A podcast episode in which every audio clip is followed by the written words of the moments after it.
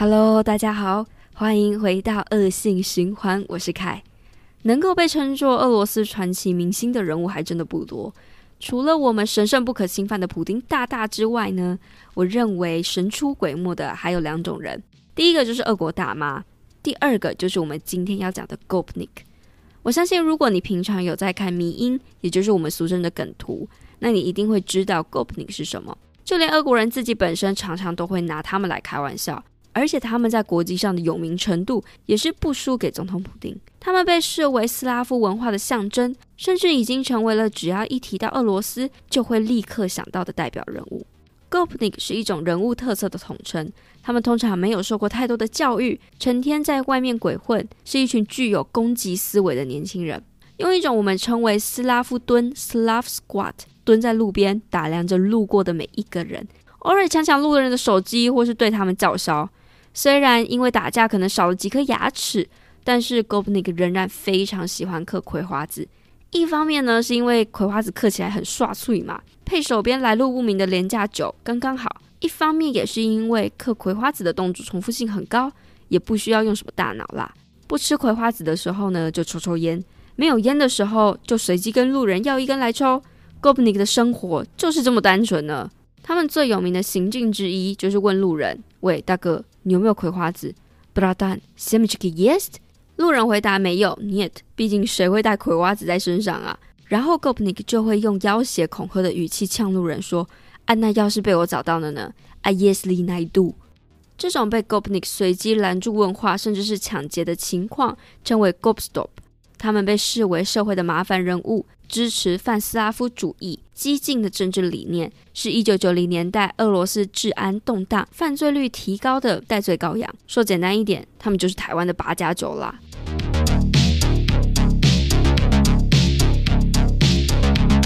不过，要当 Gopnik 好像也不是这么简单哦，还要严格遵守他们的 dress code，你才够格跟他们一起蹲在路边。首先呢，Gopnik 什么品牌都不喜欢，他们只会穿边边绣上三条白线，看起来像是运动品牌艾迪达的全套运动服，但是其实不然，那些都是仿冒品，被人戏称是 Abibas 的便宜货。脚上穿的是人造皮的尖头皮鞋或是乐福鞋，也不能忘记头上呢还要再配一顶爆头帽，才算是 Gopnik 的完整 dress code。每一个国家都一定有自己的小混混。不过，要像 Gopnik 一样在全世界的网络上闯出一片名声，还真的是头一遭。神奇的还有，他们不是一九九零年代才出现的哦，而是早在一百多年前，Gopnik 这个词就已经存在了。如果你去过圣彼得堡的话，从市中心的莫斯科车站走出来的 Ligovsky Prospect 利戈夫斯基大街上，有一栋非常显眼的建筑，上面写着“英雄城市列宁格勒”。这栋建筑就叫做 a k t a p l i s k a y a k a s t i n i t a 十月酒店，在十九世纪十月酒店的位置就是社会调查局的所在地。社会调查局的俄文是 g a s u d a r s v i e n e o p s v a p r i s o r a 简写就刚好是 g a y o p e g o p 在那个时候，从事小规模抢劫犯罪和一些流氓行为的青少年还有儿童就会被带到 g o p 进行再教育。后来，一九一七年的十月革命，社会调查局被改成国家无产阶级宿舍。很巧的是，俄文的简写还是叫做 “GO”，继续作为安置不受管教的叛逆青少年宿舍。久而久之，在这里面住的人就被当地人称作 “Gopnik”，意思就是住在 GOP 的人。甚至是对路上没礼貌的人，就可以抢瞎问他说：“怎样？你是住在利戈夫斯基大街的人是不是？”一段时间之后，Gopnik 的形象还有意义已经从苏联最西边的国家传到俄罗斯东边。大家都知道，Gopnik 就是指这些不学无术的地方小混混。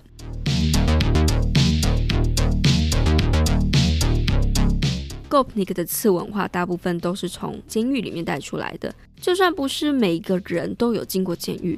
不过，这种装逼文化不就是要比谁看起来比较狠、比较厉害吗？举例来说，斯拉夫蹲是因为监狱里面的放风时间，狱卒可以在院子里面活动，但是因为泥土冬天太冷了，所以不能盘腿坐在地上，他们就习惯蹲在地上，可以休息又不会让屁股冷到。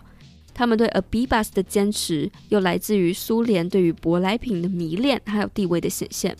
不幸的是，真正的 Adidas 不好找。只有假的 Abibas 在市场上非常便宜又好取得。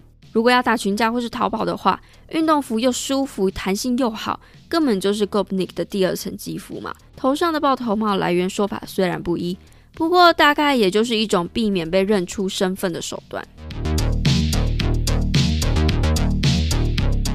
零一四年，迷音论坛网站 For Change 上面的一则贴文 “Why do Slav Squad” 让 Gopnik 爆红，网友们纷纷戏谑他们奇怪的次文化穿着，还有斯拉夫蹲，创造出一则又一则的搞笑迷因，引起了世界各地乡民们的兴趣，开始好奇 Gopnik 到底是什么俄罗斯的传奇人物。我敢说，Gopnik 一定没有想到，他们莫名其妙竟然就成为了网络上的迷音主角。原本从次文化团体咸鱼翻身。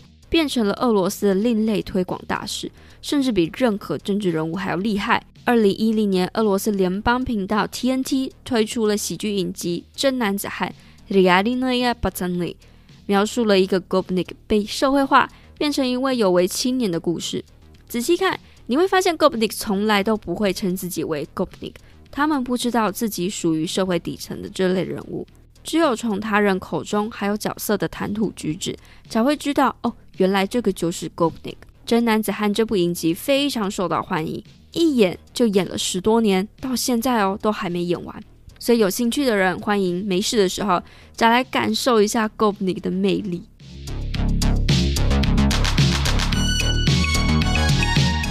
Gobnik 也从街头摇身一变走上了时尚生产台。俄罗斯设计师 Goshop Rubchinskiy 二零一六春夏系列，还有二零一八年和英国品牌 Burberry 的联名合作设计，都存在着满满的 Gopnik 风格。还有一本网络杂志叫做 Gaparies，专门介绍 Gopnik 的文化。当然，这一切都是开玩笑的。我相信真正的 Gopnik 才不会去读这些文章。但是呢，让我们来总结一下。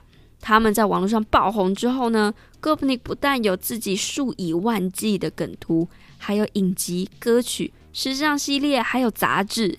我说，这种规模的国际影响力，真的不考虑转行当个网红赚钱吗？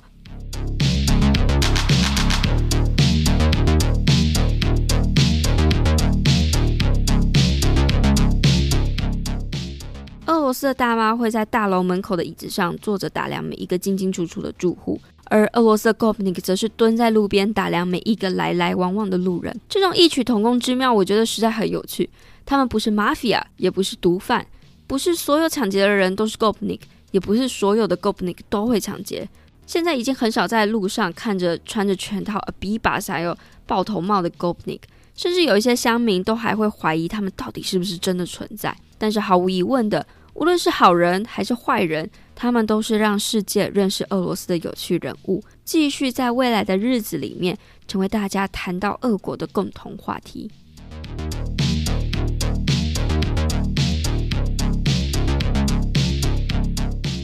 希望你会喜欢这集的节目内容，当然也欢迎到恶性循环和我分享你印象最深刻的 Gobnik 迷因。